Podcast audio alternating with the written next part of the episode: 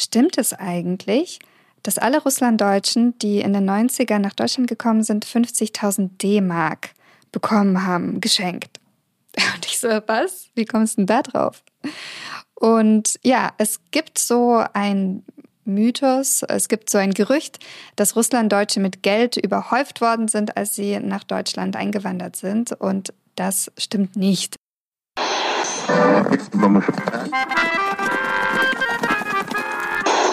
Sie empfangen Radio Almata. Steppenkinder, der Aussiedler-Podcast. Ja, hallo Ira. Hallo Edwin, schön dich zu sehen. Du bist in Detmold und ich sehe ganz viele Bücher. Wo bist du denn da? Ich habe mich heute wieder in unsere Bibliothek verkrümelt. Das äh, mache ich immer, wenn es bei uns ein bisschen lauter ist, denn um das Museum herum ist gerade eine große Baustelle und ähm, ich habe mich ja eigentlich gefreut, dass die Ferien angefangen haben und dass es kein Schulbetrieb äh, um mich herum äh, tobt, weil wir befinden uns ja hier auf einem Campus von einer Schule mit unserem Museum für Russland-Deutsche Kulturgeschichte.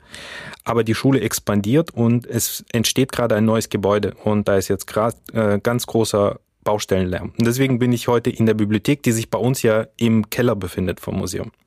Okay, dann hoffe ich mal, dass du in Ruhe gelassen wirst.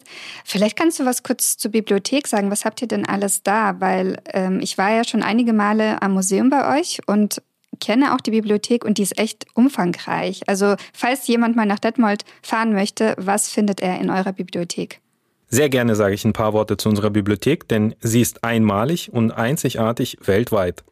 Also ich spare nicht mit Superlativen, denn wir haben etwa 12.000 Bände, die mehr oder weniger mit russlanddeutscher Kultur und Geschichte zu tun haben. Und eine Spezialität unserer Bibliothek ist, dass wir sehr viel sogenannte graue Literatur beheimaten.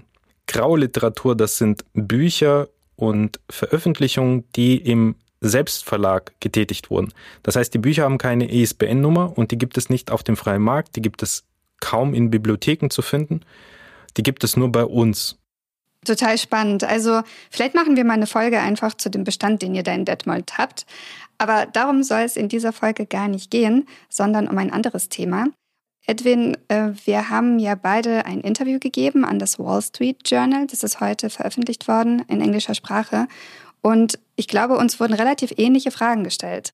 Ja, ich vermute mal, dass wir die gleichen Fragen gestellt bekommen haben. Ich glaube, insgesamt ging es dann um das Thema russischsprachige Community in Deutschland, wie sie zum Krieg Russlands gegen die Ukraine stehen und wie werden sie von der russischen Propaganda beeinflusst. Und für diesen Artikel wurden viele äh, Akteure interviewt, also nicht nur wir zwei, sondern da sind ja auch eine Reihe anderer Menschen da. Und in dem Artikel sind eben Begriffe gefallen, mit denen wir im letzten Jahr öfters konfrontiert waren in der Kommunikation mit den Medien. Und zwar solche Begriffe wie russisch sprechende oder Deutschrussen oder russische Diaspora in Deutschland. Und das sind ja alles so Begriffe, die unterschiedliche Aspekte beleuchten, aber pauschalisierend dann auch versuchen, eine sehr diverse Gruppe zu beschreiben. Genau, und darüber möchten wir heute sprechen. Also wir beobachten die Tendenz, dass Russlanddeutsche vor allem seit dem 24.02.22, also seit dem Beginn des russischen Angriffskriegs auf die Ukraine, in den Kontext Russland gesteckt werden. Und wir wollen ein paar der Annahmen über uns Russlanddeutsche heute ein bisschen genauer anschauen. Und wir haben auch euch in diese Folge mit einbezogen. Und zwar haben wir unsere Followerinnen und Follower auf Instagram gefragt. Also wir haben hier einen Instagram-Account, Steppenkinder Podcast, wer uns noch nicht folgt, da gibt's auch immer aktuelle News zu den aktuellen Folgen. Wir haben euch gefragt, was sind die häufigsten Vorurteile, denen ihr in Zusammenhang mit Russlanddeutschen begegnet. Und einige der Vorurteile, die ihr uns über Instagram geschickt habt, die werden wir heute aufgreifen und äh, das Ganze ein bisschen für euch sortieren und hoffentlich widerlegen und äh, ein bisschen was zum Wissenszuwachs beitragen. Aber wir fangen mit einer Geschichte an, die du für uns mitgebracht hast. Und ich weiß nicht, um was es geht, aber du meintest, es passe ganz gut zum Thema und ich bin total gespannt. Ja, also äh, ich hoffe, sie passt sehr gut zum Thema, denn es geht um Folgen, die Vorurteile oder Pauschalisierungen oder falsche Annahmen über bestimmte Menschen und Menschengruppen mit sich ziehen können. Viele kennen auch Bilder dieses Malers, aber sie kennen seine Geschichte nicht. Ich fange mal mit einer Frage an, die du vielleicht nicht so bei dem Thema von mir erwartest. Und zwar, hattest du Ira nicht schon mal einen Wunsch, auszusteigen und dann auf einer besonderen Insel in Indonesien, auf Bali, leben und arbeiten? Hattest du auch schon mal so einen Wunsch? Ja, den Wunsch, den habe ich äh, immer mal wieder. Vor allem, wenn ich irgendwie zum 20. Mal einem Journalistin, einer Journalistin erklären muss, wer Russlanddeutsche sind. Und mhm. äh, ich war auch vor zwei, drei Jahren tatsächlich auf Bali und fand es total schön. Und irgendwann mal werde ich auf irgendeiner Insel vermutlich landen und den ganzen Tag Yoga machen und Bücher lesen und äh, mich komplett zurückziehen.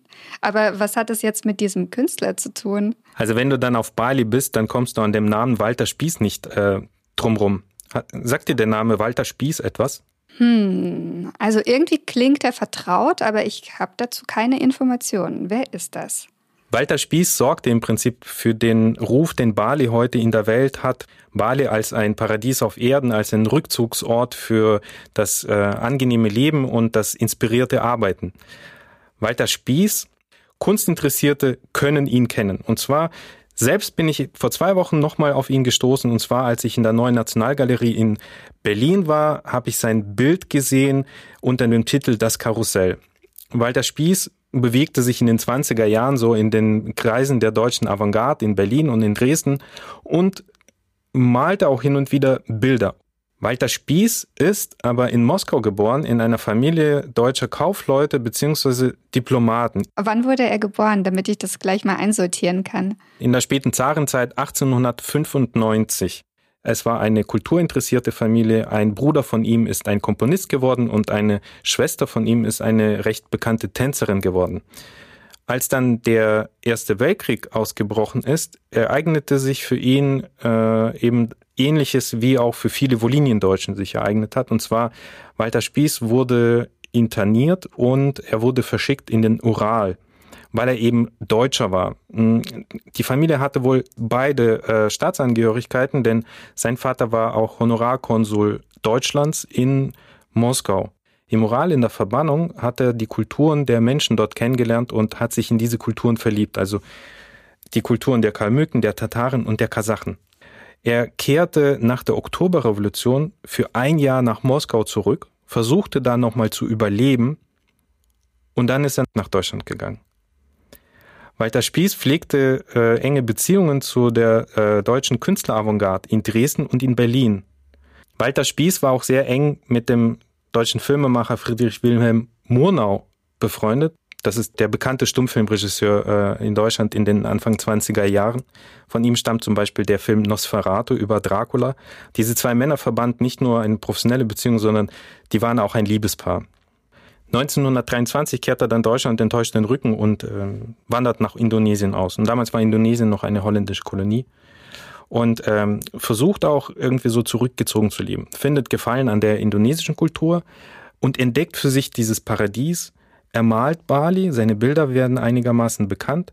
Er modernisiert die traditionelle balinesische Musik und Tanz und sorgt aber auch dafür, dass immer mehr Kreative und Künstler nach Bali kommen, um sich dieses Paradies zu erschließen. Und Walter Spieß ist deren Guide. Also er zeigt ihnen diese Welt. Viele Menschen äh, besuchten ihn dort und viele sehr berühmte Menschen damals, zum Beispiel Charlie Chaplin. Ist er dann bis Lebensende dort geblieben? Ja, er hat äh, leider ein tragisches Ende dann gehabt, weil immer wieder diese Vorurteile gegen ihn ihn immer eingeholt. Welche Vorurteile? Also war das dann in Zusammenhang mit dem Zweiten Weltkrieg, mit äh, Nazis oder um was ging es da? Auch. Zuvor war es seine Homosexualität. Und zwar ähm, die äh, sehr konservative Kolonieregierung der Niederländer in in Indonesien hatte eben große Vorbehalte gegenüber Menschen, die eben anders waren als die damalige Mehrheit. Und so wurde 1938 ein Schauprozess gegen ihn geführt und gegen andere Kreative, die eben so als ja, Künstler da äh, ihre Auszeit da gemacht haben. Und er wurde wegen seiner Homosexualität, wegen seiner homosexuellen Beziehungen, wegen unmoralischen Verhaltens fast für ein Jahr Gefängnis verurteilt. Und als dann Deutschland äh, Niederlande überfallen hat, hat Holland alle, äh, ähm, alle Deutschen, die in Holland und in den Kolonien gelebt haben, interniert und unter anderem natürlich ihn auch. Und 1942 wurde er mit anderen Deutschen äh, von der Insel Java und Bali auf ein Schiff geladen und äh, sollten dann in ein Lager äh, überführt werden und auf offenem Meer beziehungsweise im Indischen Ozean wurde dieses Schiff dann von der japanischen Luftwaffe angegriffen und äh, das Schiff wurde versenkt. Die holländische Besatzung des Schiffes konnte sich noch retten, aber alle die äh, Internierten, die im, im Schiff dann äh, eingepfercht waren, die gingen dann unter mit dem Schiff. Und so äh, steht bei dem Bild das Karussell in Berlin, geboren in Moskau, gestorben im Indischen Ozean. Total interessant. Und jetzt äh, lass uns zu unserem heutigen Thema kommen. Warum hast du diese Geschichte gewählt? Ich habe diese Geschichte gewählt, weil dieser Mensch, der hat immer ähm, das äh, er hat das Schöne im Leben und den Menschen gesucht. Er war kreativ. Er wollte eben äh, äh, den Menschen an sich weiterbringen, wurde aber immer wieder von irgendwelchen Vorurteilen und von einer Lesart über ihn eingeholt und die sein Schicksal äh, extrem beeinflusste. Also er war dann, weil er ein Deutscher war im Ersten Weltkrieg im, im Russischen Reich, wurde dann interniert, beziehungsweise seine Familie musste dann Russland verlassen. Dann war er eben ein, äh, hat gemeint, dass er irgendwo mal dann seine Freiheit gefunden hat in Indonesien, wurde aber wieder eingerollt von diesem Pauschalvorwurf, alle Deutschen würden Hitler unterstützen. Und im Prinzip hatte sich das ja auch in einem anderen Kontext mit anderen Russlanddeutschen auch ereignet. Und wir selbst in unserer Arbeit oder in unserem Umgang mit dem Thema stoßen ja immer wieder auf pauschalisierende, aus unserer Sicht nicht korrekte oder nicht wissenschaftsbasierte Beschreibung und Beurteilung von Russlanddeutschen. Genau, und deshalb müssen wir auch immer wieder erklären, wer sind eigentlich die Russlanddeutschen. Und das ist auch mal die erste Frage heute. Ich glaube, die Bezeichnung Russlanddeutsche, die, die müsste erklärt werden. Und zwar die Russlanddeutsche als Bezeichnung äh, beschreibt eine kulturhistorische Gruppe. Also im Prinzip eine Menschengruppe und ihren Nachfahren, die ins russische Reich als Kolonisten eingeladen wurden und das vor 250 Jahren durch die russische Regierung. Und der, die Bezeichnung Russlanddeutsche besteht eben aus den zwei Wörtern Russland und Deutsche, aber dieses Russland in dieser Bezeichnung bezieht sich auf das Russland vor 1917 und das hat nichts mit der russischen Föderation heute zu tun. Wenn wir hier in Deutschland über Russlanddeutsche sprechen, dann meinen wir meistens entweder diejenigen, die als Spätaussiedler nach Deutschland gekommen sind oder die deutsche Minderheit, die jetzt noch in der russischen Föderation lebt. Was sich jetzt geändert hat in den letzten paar Jahren ist, dass wir jetzt so langsam Abstand davon nehmen, auch, auch die deutsche Minderheit in Kasachstan oder in der Ukraine als Russlanddeutsch zu bezeichnen. Denn das sind in gewisser Weise auch Nachfahren von Russlanddeutschen, aber sie bezeichnen sich heute zu Recht als Deutsche in Kasachstan oder Deutsche in der Ukraine. Genau, und dieses Russland in Russlanddeutsch, das verwirrt eben ganz viele Menschen in Deutschland und deswegen werden wir immer in diesen Kontext Russland gepresst obwohl wir nicht zwingend was mit diesem Land zu tun haben. Die meisten Russlanddeutschen kommen aus Kasachstan, so wie du und ich ja auch. Und dann gibt's noch dieses andere Framing, dass wir als Russlanddeutsche immer wieder zu der Gruppe der russischsprachigen Menschen gezählt werden, was ja auch nicht unbedingt zutrifft. Wie viel nutzt du denn diese russische Sprache? Ich nutze Russisch, wenn ich nicht in Deutschland bin wenn ich beispielsweise in Georgien bin oder Armenien und dann Interviews führe mit russischsprachigen Menschen, die meist aus Russland sind oder eben postsowjetische Menschen, die dann armenischer Herkunft oder georgischer Herkunft sind. Das heißt, Russisch findet bei mir zu Hause seit 1992, also seitdem wir aus Kasachstan nach Deutschland eingewandert sind, gar nicht so stark statt. Mein jüngerer Bruder und ich, wir bestanden darauf, dass gar nicht mehr Russisch zu Hause gesprochen wird und das war für meine Eltern in Ordnung, weil sie natürlich darum bemüht waren, dass wir uns möglichst schnell integrieren. Und zum anderen ist Deutsch sowieso unsere Familiensprache gewesen. Meine Eltern sind beidseitig Nachkommen von Woliniendeutschen. Das heißt, sie haben untereinander sowieso auch in Kasachstan schon Deutsch gesprochen. Und da mein Bruder und ich relativ jung waren, als wir nach Deutschland kamen, haben wir die russische Sprache verlernt. Ich habe sie dann später neu gelernt im Rahmen meines Slavistikstudiums, weil ich sie nicht verlieren wollte. Und tatsächlich ist sie sehr, sehr wertvoll für meine Arbeit als Journalistin. Aber Russisch ist bei uns definitiv keine Familiensprache und keine Alltagssprache. Wie ist es denn bei euch? Verhält sich ähnlich. Verhält sich ähnlich und äh, dadurch, dass auch noch meine Großeltern ja äh, mit, mit uns zusammen gelebt haben, also in meinen frühen Jahren, äh, war bei uns die Umgangssprache sogar zum größten Teil die wolgadeutsche Mundart. Insofern, ich denke mal, es verhält sich aber unterschiedlich in den Familien der, äh, der Spätaussiedlerinnen und Spätaussiedlern aus den postsowjetischen Staaten. Und äh, da muss man dem voranstellen, dass Spätaussiedler sind ja nicht gleichzusetzen mit den Russlanddeutschen. Also, was ich damit sagen will, nicht alle Russlanddeutschen sind Spätaussiedler, heißt, dass Russlanddeutsche auch in der Russischen Föderation leben. Die sind keine Spätaussiedler. Die haben diesen juristischen Status nicht. Und andersrum ja auch. Nicht alle Spätaussiedler sind Russlanddeutsche in der engen Bezeichnung dieser kulturhistorischen Gruppe. Ähm, denn äh, den Status als Spätaussiedler hat jemand bekommen, der eben nachweisen konnte vor den deutschen Behörden, dass er deutscher Herkunft ist und dass er damit äh, Repressionen in der Sowjetunion unterlag. Er konnte natürlich seine Familienmitglieder ja auch mitnehmen. Das heißt, wenn, äh, sagen wir mal, die Mutter mit einem russischen Vater verheiratet war, dann sind sie als Spätaussiedler nach Deutschland gekommen. Die hatten quasi den übergreifenden juristischen Status gleich. Aber der Vater ist ja dann ein ethnischer Russe und die Mutter ist eine, sagen wir mal so, ethnische Russlanddeutsche gewesen. Komplizierter wird es ja sogar bei den Kindern. Die sind ja dann, haben eine multiple äh, Herkunftsidentität zum Beispiel. Und je nachdem, in welchem Umfeld sie in Russland gelebt haben, waren auch die sprachlichen Prägungen. Kam jemand aus einem deutschsprachig geprägten Dorf in Sibirien, war es eher wahrscheinlich, dass in der Familie dann eher Deutsch gesprochen wurde und dass man schnell in Deutschland dann ins Hochdeutsche geswitcht ist, wie es bei dir wahrscheinlich war.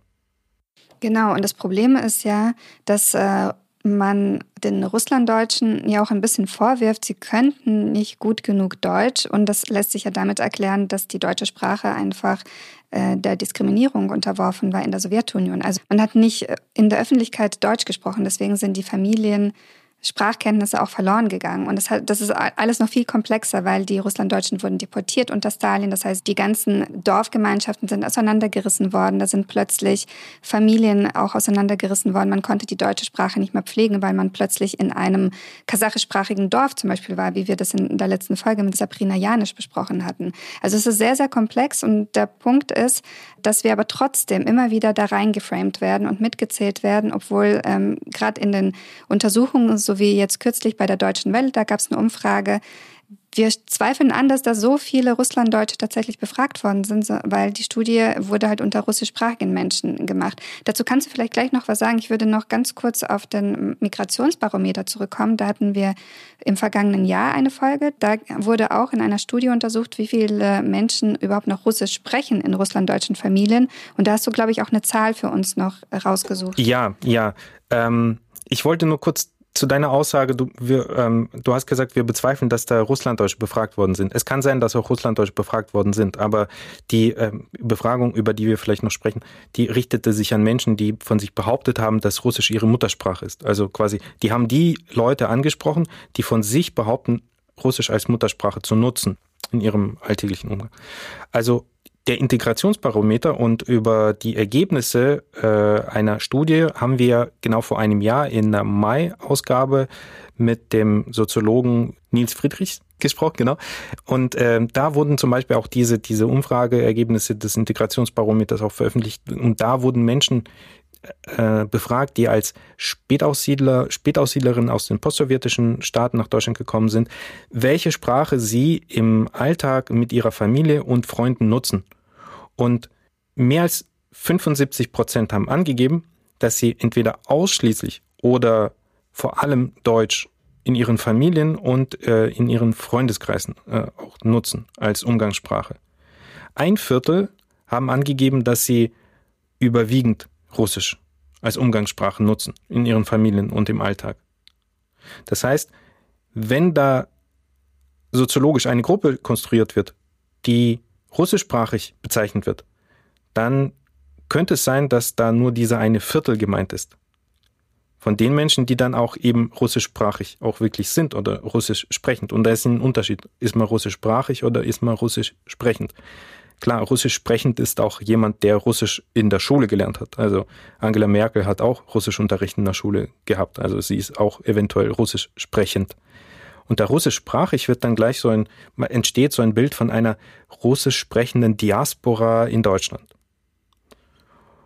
Nur haben wir keine russische Diaspora in Deutschland. Also es kann schon sein, dass es Menschen gibt, die sich so als Diaspora verstehen. Ethnische Russen, die vielleicht dann auch in ihren Kulturvereinen organisiert sind, die dann auch äh, orthodoxen Glaubens sind und die in die russisch-orthodoxe Kirche gehen und die russische Staatsbürgerschaft besitzen. Solche wird es ja auch geben, ist ja auch okay. Ne? Also wir haben ja auch Spanier oder Franzosen hier. Aber die Russlanddeutschen und die Spätaussiedler als eine russisch sprechende Diaspora zu betrachten, ist einfach nur aus meiner Sicht falsch und äh, in gewisser Weise auch gefährlich. Ist es dir aufgefallen, dass es in Hinsicht auf die Menschen, die ihre Wurzeln in der Türkei haben, dass es keinen Begriff gibt, der sie als türkischsprachig beschreibt? Ja, genau, stimmt. Also glaubst du, ähm, da ist irgendwie auch Kalkül dahinter, wenn man uns so alle zusammenfasst unter russischsprachig? Ich weiß nicht, kein Kalkül, aber einen Trend äh, sehe ich da auf jeden Fall. So ein Trend, der sich auf die letzten 20 bis 15 Jahre verteilt hat. Hatte man vor 20 Jahren bei dem Interesse für die Spätaussiedler eher das Deutsch so im Fokus, also wie sind deren Deutschkompetenzen, wie sind, wie ist ihre, ihr Verhalten, Verhältnis zur deutschen Kultur und so weiter und so fort hat sich das seit etwa 2008 umgekehrt. Also im Fokus steht eben so dieses Russische. Im positiven, auch im negativen Sinne. Also so vor 15 Jahren hat man sich dann Gedanken darüber gemacht, wie unterstützt man das, die russischen Sprachkompetenzen dann bei dieser äh, Migranten-Community. So, ne? Und dann wurden Programme aufgelegt. Gleichzeitig, und das sehe ich als gefährlich an, gleichzeitig startete ja auch Russland eine Schamoffensive gegenüber den russischsprachigen Communities in Europa und vor allem in Deutschland, weil wir eben die größte vermeintliche Community hier haben. Und äh, ich könnte mir schon vorstellen, dass das eine das andere bedingte. Das eine das Interesse für diese russischen Sprach- und Kulturkompetenzen aus Deutschland heraus und auf der anderen Seite auch das Interesse Russlands, diese Menschen als ihre quasi mm, als ihre ja, tatsächlich als Diaspora, als Teil irgendwie Russlands zu bezeichnen im Ausland, ne? so diese fünfte Kolonne. Der Punkt ist einfach, wenn zum Beispiel ähm, die Deutsche Welle oder wer auch immer eine Umfrage macht unter russischsprachigen Menschen in Deutschland und dann ein Stimmungsbild zum Beispiel zeichnen möchte, wie sind sie jetzt gegenüber Putin eingestellt, dass die Überschrift dann aber trotzdem immer lautet, Russlanddeutsche tun das, Russlanddeutsche tun jenes. Und das, das ist halt diese Schere. Das passt dann einfach nicht zusammen. Das ist einfach nicht korrekt und irreführend. Und das ist der Punkt, auf den äh, wir hier hinaus möchten. Und das ist auch ein Punkt, den ganz, ganz viele von euch auf Instagram an uns uns auch geschrieben haben, dieses nicht verstehen, wer wir eigentlich sind. Es geht nicht um die Nation, es geht nicht darum, dass eine Nation oder Ethnie besser ist als die andere, sondern es geht einfach darum, dass man korrekte Begriffe verwendet, weil das auch viel mit Respekt zu tun hat in Hinblick auf die Deportationsgeschichte der Russlanddeutschen. Das ist der Punkt, der uns hier wichtig ist. Wollen wir zum nächsten Punkt gehen? Jetzt sind wir schon bei Russland gewesen thematisch. Ähm, du wirst sicherlich auch häufig gefragt und dich auch, wie steht denn die russlanddeutsche Community zum russischen Angriffskrieg und zur Politik des Kremls? Und das ist auch ganz häufig jetzt über Instagram von unseren Zuhörenden reingekommen und wir werden auch immer wieder mit dieser Frage konfrontiert. Ja, wie stehen wir denn jetzt dazu? Wir, also ich glaube, persönlich müssen wir es ja nicht erklären. Wir haben es ja im letzten Jahr auch schon oft zur Sprache gebracht, auch durch unsere Beiträge und du über deine Beiträge und ähm, so in dem, was wir machen. Ähm, ich glaube, das Problem ist, da pauschalisierende Aussagen zu treffen, liegt auch darin, dass es kaum Untersuchungen zu diesem Thema gibt. Genau. Ja, also ähm, es gab im Mai letzten Jahres, direkt nachdem der breit angelegte Angriff gestartet ist, gab es mal eine Umfrage in der äh, unter Menschen mit einem Migrationshintergrund, wie sie zu den ukrainischen Flüchtlingen stehen. Und äh, da waren die Stimmungen äh, mehr oder weniger mehrheitsgesellschaftlich. Also die haben sich kaum unterschieden von der Mehrheitsgesellschaft. Also große Solidarität denen gegenüber. Und das war mir auch wichtig im letzten Jahr in der Kommunikation nach außen zu sagen, bei zum Gegenüber von Medienschaffenden, schaut doch mal hin, wie viel Willkommenskultur da entstanden ist, eben ausgehend von den Russlanddeutschen und den Spätaussiedlern weil sie eben die sprachlichen und kulturellen Kompetenzen ja haben, um den Ukrainern hier zu helfen. Also es gibt keine belastbare Grundlage, äh, auf der man dann argumentieren kann, sie stehen so oder so zu dem Krieg. Es gab die Umfrage der Deutschen Welle, von der du ja schon gesprochen hast. Magst du vielleicht so zwei, drei Aussagen kurz ähm, festhalten, was die herausgefunden hatten? Was mich so überrascht hat, äh, oder nicht überrascht hat, sondern, sondern auch bestärkend meiner Annahme war, dass äh, äh, die absolute Mehrheit der Befragten hat ihre Einstellung zu Putin radikal geändert seit äh, dem breit angelegten Angriff. Also die Meinung von Putin und seiner Politik hat sich radikal geändert in dieser Gruppe. Wenn es auch vielleicht vor, vor 2022 welche gab, die, die äh, Putins Politik okay fanden, waren jetzt äh, die meisten kehren sich auch, haben sich von ihm abgekehrt oder waren angewidert oder waren, waren, waren absolut enttäuscht davon. Genau, also sein Image hat extrem gelitten und das spiegelt auf jeden Fall diese Untersuchung der Deutschen Welle wider, also unter russischsprachigen Menschen in Deutschland. Ja, ich glaube, eine Frage, die in den Medien kritisch angesprochen wurde oder Ergebnis ein auf eine Frage war, dass ein Teil der Befragten die Schuld an dem Krieg auch den äh, Ukrainern geben. Ne? Ähm, es ist natürlich traurig, aber die Mehrheit sieht trotzdem die absolute Schuld an diesem Krieg bei Russland. Und vermute mal, ich gehe sehr stark davon aus, dass diese Haltung, wer ist schuld an dem Krieg, also ausschließlich Russland, auch die Ukraine ist schuld an dem Krieg, beide sind in gewisser Weise schuld an dem Krieg oder die USA ist schuld an dem Krieg. Also solche Stimmungen, Meinungen gibt es ja in, in der Mehrheitsgesellschaft genauso. Es gibt ja hier in Deutschland auch Menschen, die keinen Migrationshintergrund haben und sagen, die NATO und die USA ist schuld an dem Krieg. Weder Russland noch die Ukraine. Es gibt ja Leute, die eben grundsätzlich anti-westlich eingestellt sind und antiliberal und antidemokratisch bei uns und sehen das ganze Unheil auf der Welt eben äh, bei der NATO zum Beispiel oder von der NATO ausgehend. Ja, und hier spielt einfach die russische Propaganda eine ganz wichtige Rolle. Also die erreicht eben Russlanddeutsche, aber die erreicht genauso gut Bundesdeutsche, die bundesdeutsche Mehrheitsgesellschaft, also Menschen, die sich in irgendeiner Form benachteiligt fühlen vielleicht oder die eine schlechte Medienkompetenz haben oder eine besondere Nähe zu Russland verspüren, wie Altkanzler Schröder zum Beispiel, der ja auch kein Russlanddeutscher ist. Und die Propaganda verfängt eben nicht bei Menschen, die vom Gedanken eines geeinten Europas und demokratischen Grundwerten überzeugt sind, egal ob sie jetzt in der Sowjetunion geboren worden sind, in der Türkei oder in Gelsenkirchen. Was sagst du denn auf die Fragen oder wie antwortest wie antwortest du auf die Fragen, äh, wie verfängt denn russische Propaganda bei den Russlanddeutschen? Genauso, dass die genauso verfängt wie bei der Mehrheitsgesellschaft auch. Es gibt halt diesen Unterschied tatsächlich bei denjenigen, die russischsprachige Medien konsumieren, also vor allem das russische Staatsfernsehen, da kenne ich auch in meiner Verwandtschaft etliche Leute und da merke ich, dass die schon seit der Annexion der Krim sehr dieser Propaganda ausgeliefert sind und diese Narrative eins zu eins übernehmen. Das merke ich einfach in Gesprächen. Ihre Argumente sind genauso wie aus dem russischen Staatsfernsehen, aber das ist eben nicht die Mehrheit der Russlanddeutschen. Auch hier gibt es äh, statistische Erkenntnisse darüber. Und zwar ähm, auch im Integrationsbarometer wurden russlanddeutsche Spätaussiedlerinnen und Spätaussiedler befragt, welchen Medien sie mehr Glauben schenken. Und 74 Prozent der Befragten, jetzt bewegen wir uns wieder in dem Bereich dieses einen Viertels, ne? Wahrscheinlich ist es dieses eine Viertel, was in jeder Gesellschaft aus der Reihe schlägt. 74 Prozent der Befragten sagten, dass sie vor allem und oder ausschließlich den deutschen Medien vertrauen. Und ein Drittel der Befragten sagten, dass sie den Medien ihrer Herkunftsländer, also in dem Fall wahrscheinlich vor allem Russische Föderation, überhaupt nicht glauben. Also ein Drittel der Befragten glaubten den Medien gar nicht. Und nur ein winziger Teil glaubt eher den russischen Medien.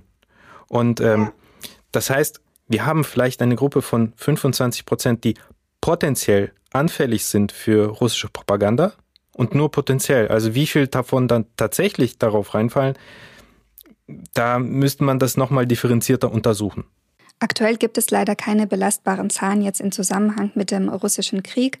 Ich habe kürzlich mit Janis Panagiotidis von der Uni Wien zu diesem Thema gesprochen. Er ist ähm, ein sehr, sehr bekannter Wissenschaftler in diesem Bereich, also hat ganz viel zu postsowjetischer Einwanderung gemacht, ganz viel auch zum Thema Russlanddeutsche speziell. Und er geht auch von diesem ein Drittel, ein Viertel aus, also dass die eben die äh, Befürworter des Krieges sind oder zumindest, ähm, dass sie die Argumente Putins in irgendeiner Weise verstehen können. Ich meine ihre, dass es sogar ein, äh, dass es sogar weniger als ein Drittel ist. Denn ähm, die Befragung, die ähm, über den Integrationsbarometer geführt wurde, und in der Befragung wurden die Menschen gefragt, mit welchen politischen Systemen sie sich eher identifizieren, mit ihren Herkunftsländern oder mit Deutschland. Und da haben bei dieser Befragung, und das ist Stand 2021, also das war vor dem, russischen Angriff auf die Ukraine, haben 93 Prozent der Befragten angegeben, dass sie sich mit Deutschland identifizieren. Und 58 Prozent haben behauptet, dass sie sich ausschließlich nur mit Deutschland identifizieren. Und nur vier Prozent der Befragten haben gesagt, dass sie sich nicht mit Deutschland, sondern eher mit Russland identifizieren. Das heißt, du hast vorhin gesagt, ein Drittel oder ein Viertel. Das für mich scheint es, als ob es dann der Teil ist, der potenziell anfällig ist auf diese Propaganda. Und dann gibt es von der gesamten Gruppe dann etwa vier Prozent, die sich mit unserem Land, mit Deutschland und den demokratischen Werten nicht identifizieren. Also es kann sein, dass wir uns hier in dem Bereich zwischen 10 und 5 Prozent bewegen. Und das widerspricht ja total dem Bild, das von den Russlanddeutschen gezeichnet wird in den Medien, die so ganz häufig pauschal als Putin-Befürworter dargestellt werden. Und generell wird ja auch ganz häufig darüber gesprochen, dass der Krieg jetzt die Community spaltet, die Familien spaltet. Das ähm, kam jetzt auch ganz häufig rein über Instagram als Feststellung oder auch als äh, Vorurteil das ihnen häufig begegnet. So unter dem Motto, Großeltern sind für Putin, die Enkelkinder sind dagegen. Das mag für manche Familien auch tatsächlich zutreffen, aber so ganz äh, pauschal kann man das auch nicht behaupten. Wie nimmst du das wahr? In dem anfangs von dir angesprochenen Artikel im Wall Street Journal, da äh, wurde bei mir von allen meinen Aussagen nur die Aussage aufgenommen, wo ich auf diese ältere Generation eingehe. Und die Frage war, wer fällt denn eher so auf die Propagandanarrative Russlands ein? Und ich habe gesagt, wenn, dann eher die ältere Generation. Und warum? Und dann habe ich gesagt, äh, weil sie eben drüben sozialisiert sind, die sind in diesem sozialistischen System noch groß geworden und zum Teil hegen sie äh, nostalgische Gefühle äh, oder hängen diesen nostalgischen Gefühlen auch nach, weil sie eben ihre Jugend, ihre schönen Jahre damals dort verbracht haben und die das jetzt nicht akzeptieren können und wollen, dass äh, zum Teil mh, früher war das, ne, Russland kritisiert wurde oder das russische politische System kritisiert wurde und hatten wahrscheinlich jetzt eher dann Vorbehalte irgendwie so Russland als äh, ohne Wenn und Aber als Aggressor zu bezeichnen. So. Na, aber auf der an, anderen Seite tat mir eben auch diese ältere Generation auch so ein bisschen leid im letzten Jahr, weil öfters diese Aussage getroffen worden ist, ja, die Jungen, die sind äh, demokratisch und proeuropäisch und westlich, aber die ältere Generation, und das muss, muss man natürlich auch äh, differenzieren. Ja, und genauso kennen wir aber auch beide Menschen, die im Kleinkindalter Anfang der 90er Jahre nach Deutschland eingewandert sind, die kein Russisch sprechen und trotzdem den Lügen des Kremls vertrauen. Also da kann man, finde ich, nicht so ganz genau die Trennlinie ziehen, so ältere pro-Putin, jüngere dagegen. Es gibt sowohl als auch, es gibt auch genug ältere Russlanddeutsche, die in der Sowjetunion sozialisiert worden sind und sich klar auf die ukrainische Seite positioniert haben und das auch zeigen, indem sie beispielsweise ukrainischen Menschen helfen, wenn sie hierher gekommen sind oder äh, irgendwelche Hilfsgüter für sie sammeln und sogar selbst mit Kleintransportern rüberfahren in die Ukraine, um die Menschen zu unterstützen. Insofern, ich denke mal schon, dass wir hier äh, vielleicht äh, unterschiedliche Herangehensweisen bei den Generationen haben, aber es heißt nicht pauschal, dass die ältere Generation so ist und die jüngere so ist. Die ältere Generation geht anders mit dieser, mit dieser Krisensituation um. Ich vermute mal, wir sind hier auch nicht so alleine mit diesem Problem und ich denke mal, dass sehr viele Ostdeutsche auch ähnliche Erfahrungen in ihren Familien haben, unter anderem mit anderen Themen, also wie zum Beispiel, dass ihre äh, Eltern eben dem alten SED-Regime nachtrauern und das rechtfertigen oder äh, extremistischen Parteien hinterherrennen. Also äh, zum Beispiel die AfD oder zum Beispiel die NPD oder auch linke extreme Parteien. Und äh, da gibt es dann wahrscheinlich auch so ähnliche Konflikte und Auseinandersetzungen. Ja, ich glaube, die Trennlinien sind nicht allein Herkunft und Alter, sind vielmehr Faktoren wie sozialer Status, Grad der gesellschaftlichen Teilhabe oder Zukunftsängste, die Menschen anfällig machen für Propaganda jeglicher Art und auch für die Propaganda der AfD. Und damit kommen wir zum nächsten häufig besprochenen Thema im Zusammenhang mit Russlanddeutschen. Äh, da hat uns Peter H. über Instagram äh, Folgendes geschickt. Ähm, Russlanddeutsche wählen auf die AfD. Warum machen sie das, wo sie doch selbst Migrationsgeschichte haben? Also das ist eine Aussage, der er als Russlanddeutscher häufig begegnet. Wie sieht denn da die Faktenlage aus, Edwin? Die AfD-Affinität unter Russlanddeutschen? Ja, ich glaube, hier gibt es auch wie in vielen anderen Bereichen eine gefühlte Wahrheit und vielleicht dann doch irgendwie so eine äh, faktenbasierte Sichtweise. Ich glaube, die gefühlte Sichtweise kam unter anderem dadurch, dass die AfD äh, bei den Russlanddeutschen ein potenzielles Wählerpublikum gefunden haben. Also ein quasi ein Potenzial für ihre Partei entdeckt haben, in denen, in denen sie besondere konservative Werte angesprochen haben oder eine besondere Russlandnähe angesprochen haben oder, oder auch andere Themen ne? und haben auch Wahlwerbung auf Russisch äh, verbreitet. Hatten die Menschen in russischer Sprache angesprochen, standen mit ihren Wahlständen dann auch in bestimmten Hotspots. Wobei die, die da diese Werbung gemacht haben, nicht unbedingt Russlanddeutsche waren. Also es waren keine Russlanddeutsche in der AfD, wobei solche gibt es natürlich auch, ne? sitzen sogar im Bundestag. Aber da ist in der Öffentlichkeit der Eindruck entstanden, hier wird irgendwas für Russlanddeutsche gemacht, also die Russlanddeutschen sind affin dafür. Nur war das die Erwartung der AfD, dass sie affin dafür sind. So. Und da ist es irgendwie zu dieser gefühlten Wahrheit geworden, dass die Russlanddeutschen die AfD wählen. Nur weil die AfD sie anspricht, heißt ja nicht, dass sie jetzt alle die AfD wählen. Ne? Genau, und die Zahlen äh, spiegeln das auch gar nicht wider. Also es gab 2017 eine Untersuchung der Universitäten Duisburg, Essen und Köln und die haben das politisch, die politische Einstellung von Russlanddeutschen untersucht und deren Wahlverhalten bei der Bundestagswahl 2017.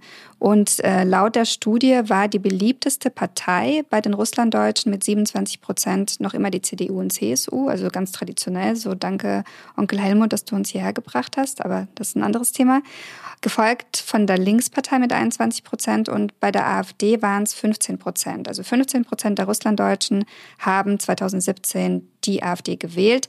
Und wenn wir uns erinnern, unter der Mehrheitsgesellschaft waren das 12,6 Prozent. Das heißt, äh, so riesig und eklatant ist der Unterschied nicht. Aktuelle Zahlen haben wir halt nicht, aber ich gehe nach wie vor davon aus, dass die aller, aller, aller, allermeisten Russlanddeutschen keine rechtsgerichteten Parteien wählen. Da bin ich mir absolut sicher. Ich glaube, überraschend bei diesem Ergebnis war, dass sie so viele, dass so viele die Partei Die Linke gewählt haben, weil äh, das hat man eigentlich von den Russlanddeutschen, die ja davor immer so die konservative äh, Kohlpartei gewählt haben, nicht erwartet, warum sie plötzlich jetzt eine Partei äh, wählen, die eben für diesen alten Sozialismus steht, also nicht den SPD-Sozialismus, sondern für den alten Sozialismus, vor dem die Russlanddeutschen ja damals auch geflohen sind aus der Sowjetunion. Ich vermute mal, das war damals so dieses, mh, hm, dieser russlandfreundliche Politik der Partei Die Linke und vor allem Sarah Wagenknecht mit ihrer Rhetorik, die bei vielen Russlanddeutschen verfangen ist. Also das kann schon sein. Also ich kenne einige Kreise von Russlanddeutschen, wo Sarah Wagenknecht so, so als die neue Rosa Luxemburg gefeiert wird. Und insofern denke ich mal, dass das bestimmt eine Rolle gespielt hat bei, bei, bei, dieser, bei dieser Stimmabgabe. Und äh, es gibt Regionen in Deutschland, in denen weit mehr über 15 Prozent für die AfD gestimmt haben, als jetzt in der gesamten Gruppe der Russlanddeutschen oder beziehungsweise dieser befragten Gruppe. Was natürlich nicht verheimlicht werden soll oder beziehungsweise angesprochen werden soll, ist, dass es bestimmte Milieus gibt, in denen die AfD gewählt wird oder in denen es eine allgemeine Tendenz zu populistischen Parteien gibt. Und das sind Milieus, das sind bestimmte äh, Problemviertel, das sind bestimmte Konglomerate, man nennt es auch Ghettos, in denen die Menschen grundsätzlich mit ihren Lebensverhältnissen nicht zufrieden sind und äh, dazu neigen, eben leichtere Lösungen zu bevorzugen oder eben solchen Parolen hinterherzulaufen. Und deswegen würde ich das eher als ein Milieuproblem bezeichnen als ein russlanddeutsches Problem. Genauso wie auch mit der russischen Sprache. Ich glaube, russische Sprache entwickelt sich im Bereich der Russlanddeutschen auch eher zu einer Milieusprache als eine Identitätssprache, die sie ja im Prinzip nie so pauschal war. Und ich denke mal, dass in diesem Milieu, ich unterstelle es mal, müsste man untersuchen, dass in diesen Milieus, wo dann auch mehr AfD gewählt wird, da wird wahrscheinlich auch die Nutzung der russischen Sprache im Alltag auch höher sein als jetzt in der Allgemeinheit. Das kann ich mir auch vorstellen. Also ich freue mich, wenn es da wieder belastbare Zahlen gibt, dass wir wirklich Studiendaten haben, die repräsentativ sind ähm, und die das belegen, was wir aktuell bereits annehmen. Und nicht nur wir, sondern auch führende Wissenschaftlerinnen und Wissenschaftler in dem Bereich, die haben ja ganz, ganz ähnliche Annahmen wie wir. Lass uns noch zu zwei weiteren Vorurteilen und äh, Kontexten sprechen, in die wir gerne als Gruppe eingeordnet werden. Ich habe mal einen Online-Vortrag gehalten. Ich weiß gar nicht, um was es da ging. Es ging um Antidiskriminierung oder so. Und da hat mich ein äh, Mann gefragt, stimmt es eigentlich, dass alle Russlanddeutschen, die in den 90ern nach Deutschland gekommen sind, 50.000 D-Mark bekommen haben, geschenkt? Und ich so, was? Wie kommst du denn da drauf? Und ja, es gibt so ein Mythos. Es gibt so ein Gerücht, dass Russlanddeutsche mit Geld überhäuft worden sind, als sie nach Deutschland eingewandert sind. Und das stimmt nicht. Also nein, wir haben nicht alle 50.000 D-Mark geschenkt bekommen. Und meine Eltern haben ihr Haus zum Beispiel sich selbst verdient. Ähm, es gibt aber, wie so oft, gibt es trotzdem einen wahren Kern, auch an dieser Annahme. Und zwar haben Russlanddeutsche die nach Deutschland gekommen sind als Spätaussiedler oder Aussiedler, eine Eingliederungshilfe bekommen. Und das ist eine einmalige pauschale Geldleistung gewesen, die gibt es immer noch, als Ausgleich oder als Entschädigung äh, für während oder nach dem Zweiten Weltkrieg erlittene Zwangsmaßnahmen wie politische Haft oder Deportation im, äh, im Falle der Russlanddeutschen. Und äh, ich habe vorhin nochmal im Internet geguckt, wie das jetzt konkret ist. Spätaussiedler aus der ehemaligen UdSSR, Estland, Lettland und Litauen, die vor dem 1. April 56 geboren worden sind und gewahrsam in der ehemaligen Sowjetunion das heißt, äh, ein, in der Trute-Armee zum Beispiel äh, arbeiten mussten oder in einer, Sied einer Sondersiedlung für Deutsche unter Kommandatur untergebracht waren, also darunter gelitten haben, die sind berechtigt, diese einmal Hilfe zu bekommen. Und die liegt jetzt garantiert nicht bei 50.000 Euro oder Mark, sondern die liegt bei rund 3000 Euro für Menschen, die vor 1946 geboren worden sind und die liegt bei 2000 Euro für Menschen, die zwischen 46 und 56 geboren worden sind. Das heißt, du und ich haben zum Beispiel keine Eingliederungshilfe bekommen. Also so viel dazu. Es gab natürlich auch andere Unterstützungen für russlanddeutsche Aussiedlerinnen und Aussiedler. Es gab ähm, beispielsweise Sprach- und äh, Integrationskurse zu Beginn der 90er Jahre. Aber all diese Hilfen und auch diese finanziellen Unterstützungen, die sind im Laufe der Jahre immer mehr gekürzt worden. Und heute sind die Hilfen, glaube ich, nicht besonders groß. Ich weiß nicht, hast du aktuelle Zahlen dazu? Oder irgendwie noch andere Beispiele für finanzielle Hilfen? Nein, also äh, doch, ich habe ein Beispiel und zwar, äh, was mich mal selbst äh, sehr überrascht, positiv überrascht hat, war, als ich nach Beendigung meines Studiums dann den Bescheid vom BAföG-Amt bekommen habe, dass mir ein bestimmter Teil äh, der BAföG-Schulden erlassen wurde, weil ich als Spätaussiedler anerkannt war. Was? Wirklich? Nein, ich nicht. Also mir wurde ein Teil erlassen, weil ich, äh, ich glaube, zu den, ja, zu den 25 Besten oder zu den 10 Prozent Besten meines Jahrgangs gehört hat. Ich weiß nicht, aber ich habe auf jeden Fall eine Minderung bekommen. Aber das höre ich zum ersten Mal. Moment, vielleicht kann ich beim BAföG-Amt noch was zurückbekommen. Wahrscheinlich.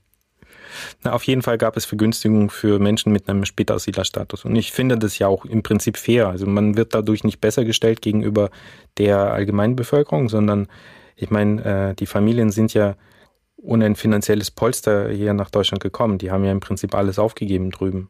Und äh, ich weiß nicht, wie es bei euch war. Alles, was wir besaßen, das war das, was wir für unsere Wohnung bekommen haben. Und das war damals wirklich nicht viel. Also damit hätte man sich nicht mal ein Gebrauchtauto kaufen können hier in Deutschland.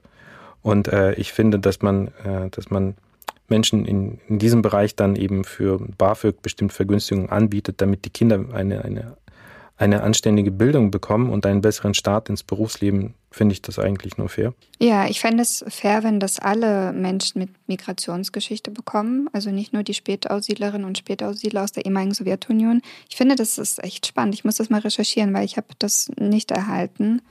Ja, aber ansonsten gibt es keine äh, Sondervergünstigung oder beziehungsweise irgendwelche staatliche Hilfen. Mehr noch, die ältere Generation leidet äh, unter äh, Altersarmut.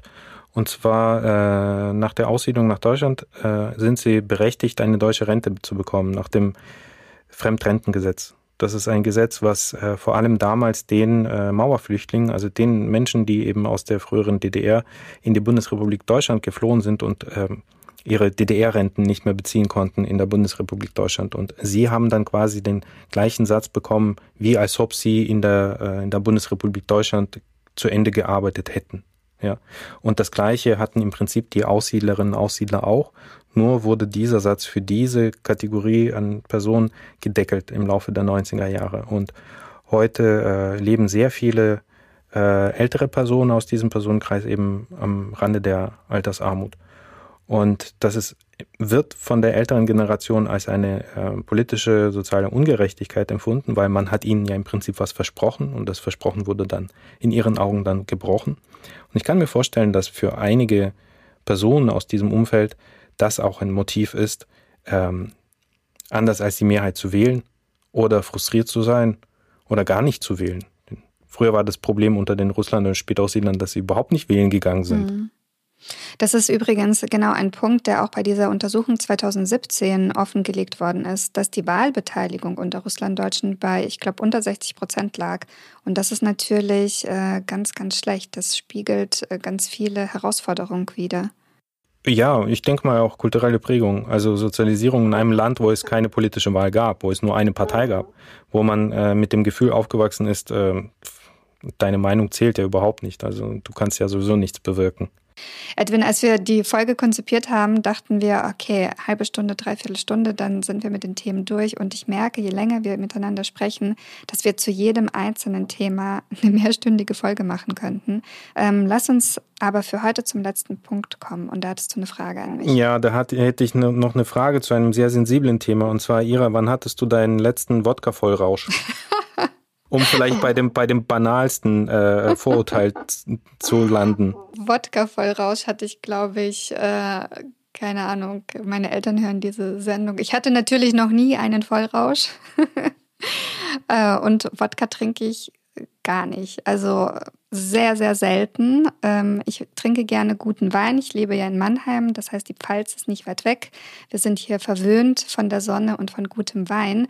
Ähm, das heißt, dieses Klischee, das auch viele von euch über Instagram an uns mitgeteilt haben, ist einfach nur ein Klischee. Also nein, Russlanddeutsche trinken nicht viel und oft Wodka und sie trinken das auch nicht wie Wasser, sondern es geht hier wieder mal um einen Vorteil, das mit russischen Menschen verbunden wird, mit Russland verbunden wird.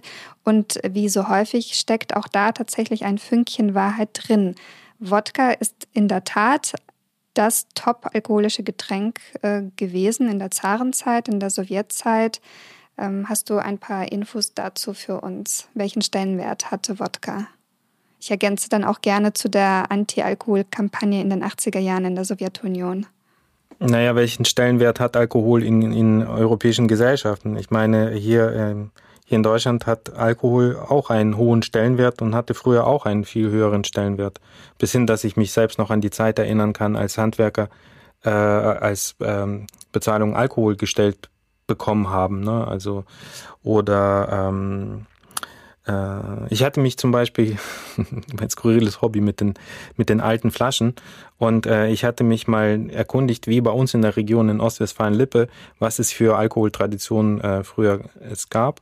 Und ähm, man hatte äh, staatliche Brauereien hier gegründet, nicht Mann, sondern die Fürsten haben staatliche Brauereien hier gegründet, um der Trunksucht zu begegnen. Weil man hatte, man hatte versucht, ein Alkoholerzeugnis durch ein anderes zu ersetzen im, bis zum 19. Jahrhundert wurde hier in Unmengen ähm, Schnaps getrunken. Und äh, ich meine, ohne das jetzt irgendwie ähm, zu relativieren, aber ich glaube, das ist, naja, das ist eine kulturelle Erscheinung. Genau, also Alkohol ist, glaube ich, in allen Ländern ein großes Thema, auch ein großes Problem für viele Menschen.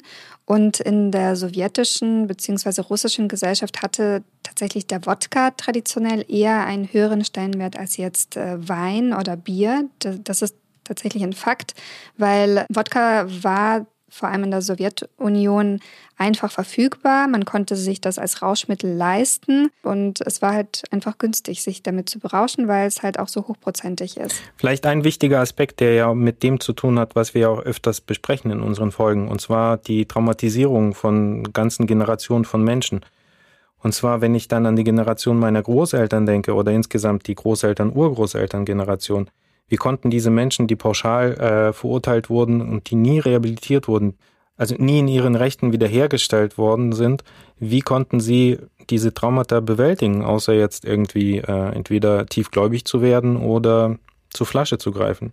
Ich denke mal, auch heute gibt es Hemmungen bei bestimmten Gruppen dann ähm, Psychotherapien zum Beispiel in Anspruch zu nehmen oder äh, psychologische Unterstützung zu äh, zu beanspruchen. Ich denke mal, da gibt es auch ein bestimmtes Potenzial auch für, für, für die Zukunft. Psychotherapie in der Migrationsgesellschaft oder psychologische Unterstützung in der Migrationsgesellschaft. Ich denke mal, das ist noch ein zukünftiges Feld. Auf jeden Fall. Ich finde, das äh, ist ein ganz wichtiger Punkt, den du ansprichst, weil ich weiß zum Beispiel aus dem Dorf, aus dem ich komme, in Kasachstan, das überwiegend von deportierten Menschen äh, bewohnt war, dass dort der Alkoholkonsum ähm, ab Ende der 50er, Anfang der 60er Jahre auch relativ hoch gegangen ist.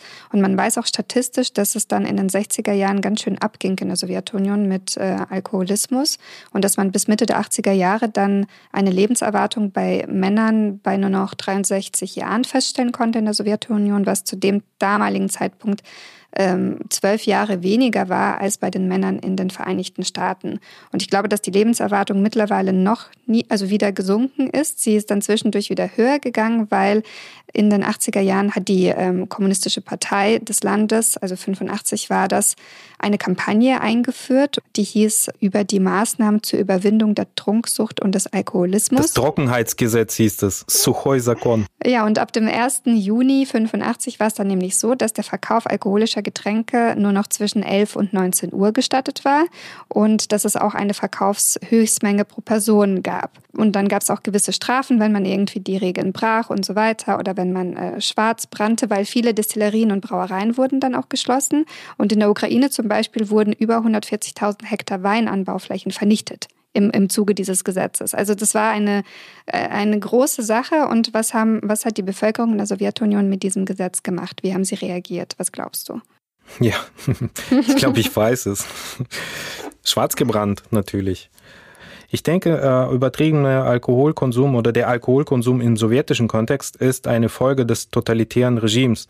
Das betraf ja nicht nur irgendwie russlanddeutsche Männer, die aus der Trutarmee oder auch Frauen, die aus der Trutarmee zurückgekehrt sind, sondern es betraf die gesamte traumatisierte Gesellschaft, auch die ganzen Frontheimkehrer. Alle waren traumatisiert damals in dieser Gesellschaft. Und dann diese überbordende Angst und dieser, dieser, dieser, dieser große Überwachungsstaat. Man, ähm, ich meine, wie sollten sich den, die Menschen denn entspannen? Wie sollten sie sich denn heilen? Wie sollten sie, wie sollten sie denn zu sich kommen, wenn der Staat das nicht anbietet? Man musste stark sein in diesem Staat, man musste den, äh, den äh, Doktrinen folgen, man musste der Ideologie folgen und alles andere waren Abweichungen und das war, hatte keinen Platz in dieser Gesellschaft. Ich habe noch eine Ergänzung zu dieser Kampagne. Das hatte tatsächlich positive Auswirkungen. Und zwar die Sterbefälle, die akuten Sterbefälle im Zusammenhang mit Alkoholkonsum sind um rund zwei Drittel zurückgegangen in der Zeit der Kampagne. Und die äh, allgemeine Lebenserwartung der Russinnen und Russen erhöhte sich binnen kürzester Zeit um rund zwei Jahre. Aber als das Gesetz dann und beziehungsweise diese Kampagne dann 88 zurückgezogen worden ist, war alles wieder wie vorher und noch schlimmer und die Lebenserwartung war noch niedriger als vorher. Also es hat also gar nichts gebracht. Im Gegenteil, ich möchte gar nicht wissen, wie viele Menschen da blind geworden sind oder gestorben sind vom Selbstgebrannten. Also es hat ja nichts zu nichts geführt. Aber es ist immer noch so, dass den russischen Menschen angehängt wird, dass sie besonders viel Wodka trinken und ähm, oder alle, die als Russen gelesen werden. Und wir werden halt mitgelesen und deswegen ganz häufig, Edwin, und das ist dir garantiert auch passiert, wie oft wurde ich im Studium äh, von Freundinnen und Freunden, die eigentlich wussten, dass ich Russlanddeutsche bin und aus Kasachstan komme, die, die meinten dann immer, ja, du musst auch irgendwie ganz gut darin sein, Wodka zu trinken. Hier hast du so ein Wasserglas voller Wodka. Also ich wurde ganz oft mit diesem Klischee konfrontiert bis heute und das, das nervt man. Ich muss aber gestehen, hin und wieder schmeckt es ja auch. Also im Kreise der Cousins und Cousinen und, und Onkels und Tanten zum Schaschlik einen Wodka zu trinken, da gibt es kaum ein besseres alkoholisches Getränk zum Schaschlik. Ich meine, aber alles nur in Maßen und ganz normal wie bei normalen Menschen. Ganz genau, ganz genau, so ist das. Ja, Edwin, ich fand es total interessant, mich mit diesen Themen mit dir zu beschäftigen. Ja, ja, also wir können gerne öfters auch über solche Sachen sprechen und würden uns auch auf weitere Nachfragen äh, der Zuhörerinnen und Zuhörer freuen. Ja, absolut. Es kamen ja noch ganz, ganz viele andere Themen von euch. Also ich kann vielleicht zwei Beispiele noch nennen. Ähm, einer von euch hatte den Wunsch geäußert, mehr über Mode und Trachten und Musik und das Kunsthandwerk von Russlanddeutschen vor dem Zweiten Weltkrieg zu erfahren, was auch ein Thema ist. Und eine Insiderfrage an dich von einem Freund von dir, glaube ich. Äh, er hat gefragt, wie sehr wurde Edwin von Saturn Nine Dusk beeinflusst oder umgekehrt? Ist das diese Band von dir oder was ist das? Ja, also, aber darüber haben wir uns, glaube ich, ganz am Anfang auch schon mal unterhalten, wie wir unsere Jugend verbracht haben. Ja, in einer der ersten Folgen, ne, vor, vor drei Jahren. Mhm. Genau, also es handelt sich hier um meine äh, Schulband.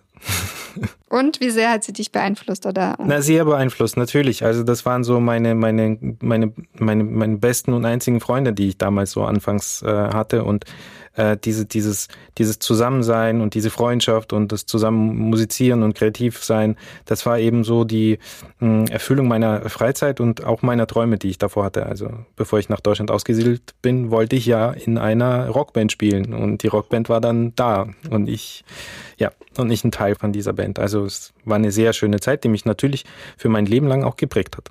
Ja, wir sehen uns ja alle nach Zugehörigkeit und da hattest du ja auch Kontakt mit Menschen, die eine andere Geschichte hatten, also nicht Russlanddeutsche waren und hm. ähm, das ist natürlich auch die beste Integrationshilfe, glaube ich, um ja. ja. einfach in Kontakt kommen mit anderen Menschen und oftmals über Hobbys. Ich hoffe, dass diese Folge dazu beiträgt, dass wir künftig nicht mehr allzu häufig erklären müssen, wer die Russlanddeutschen sind und dass sie nicht äh, Tag und Nacht Wodka trinken, Perdel Kanal gucken äh, und die AfD wählen. Edwin, es war mir eine Freude und ein Fest. Ich hoffe, ähm, dass du eine schöne Sommerzeit haben wirst und freue mich auf unsere nächste Folge, die widmet sich dann wieder einem historischen Thema, das aber sehr aktuelle Bezüge hat. Es wird nämlich um, möchtest du es schon verraten? Um was wird es gehen in unserer 40. Folge? Die nächste ist nämlich die 40. Naja, der August ist und bei uns ja klassischerweise mittlerweile schon dem Gedenken äh, gewidmet und wir werden uns den Aspekten der Aufarbeitung von Deportation und, äh, und, äh, und den Ereignissen äh, 1941, 46 widmen. Genau, und diesmal werden wir uns auf das Land Kasachstan konzentrieren. Und es wird nicht nur um deportierte Russlanddeutsche gehen, sondern auch um andere Gruppen, die plötzlich in der kasachischen Steppe gelandet sind. Gut, ich wünsche dir einen erholsamen Urlaub. Ich wünsche dir auch einen schönen Sommer bis dahin und ähm, in alter Frische. Bis bald. Baka. Das war Steppenkinder, der Aussiedler-Podcast mit Ira Peter und Edwin Wagentin. Ein Projekt des Kulturreferats für Russlanddeutsche am Museum für Russlanddeutsche Kulturgeschichte. Gefördert von der Beauftragten der Bundesregierung für Kultur und Medien.